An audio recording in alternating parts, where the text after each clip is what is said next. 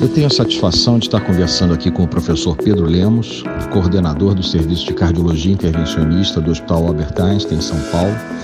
É, e o hospital hoje realizou o primeiro procedimento de intervenção coronariana percutânea robótica do Brasil e mais do Hemisfério Sul.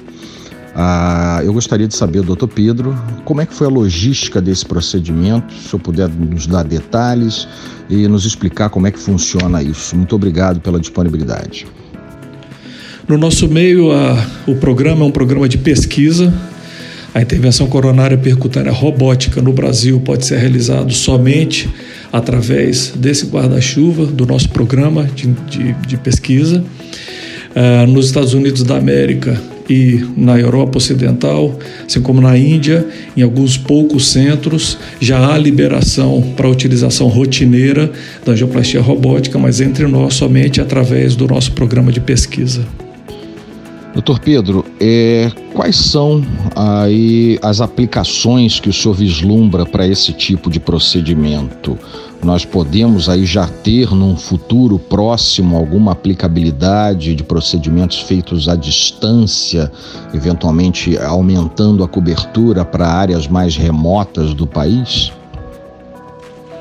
A angioplastia robótica recém chegou para a prática clínica e, como eu disse, no nosso meio, somente no ambiente de pesquisa.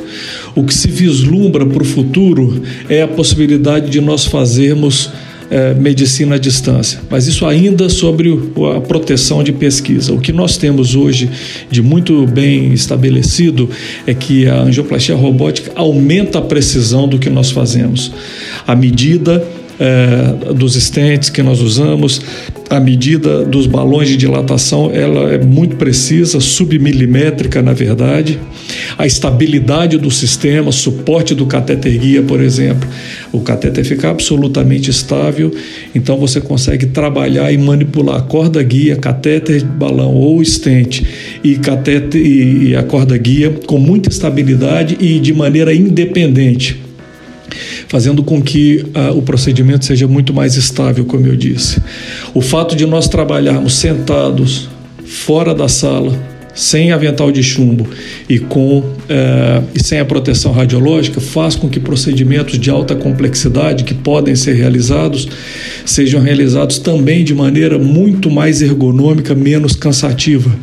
Faz com que a gente gaste menos contraste e que a gente consiga fazer procedimentos mais rápidos e de maneira mais efetiva, porque o operador está o tempo inteiro concentrado e fisicamente mais relaxado. Alguma preocupação em relação à substituição dos operadores médicos pelos sistemas robóticos? O braço robótico manipula o catéter guia de maneira independente da corda guia e dos balões existentes de dilatação.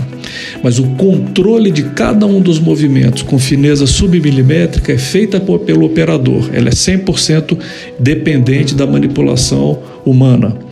O que a, a diferença que existe é que ao invés do operador estar do lado do paciente com estresse físico, não protegido de radiação, agora ele se encontra do lado de fora da sala, sentado de maneira muito mais ergonômica, como eu disse, sem o estresse físico e pode se concentrar 100% na fineza dos movimentos.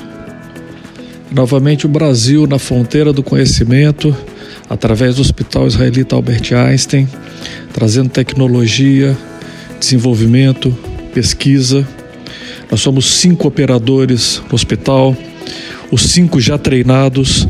Não parece ser uma curva de aprendizado muito longa. É importante salientar que essa tecnologia está só no seu começo. Tudo indica, e nós vamos fazer esse desenvolvimento, que nas próximas fases virão neurointervenção, oncointervenção, intervenção vascular periférica, tudo isso através da manipulação robótica.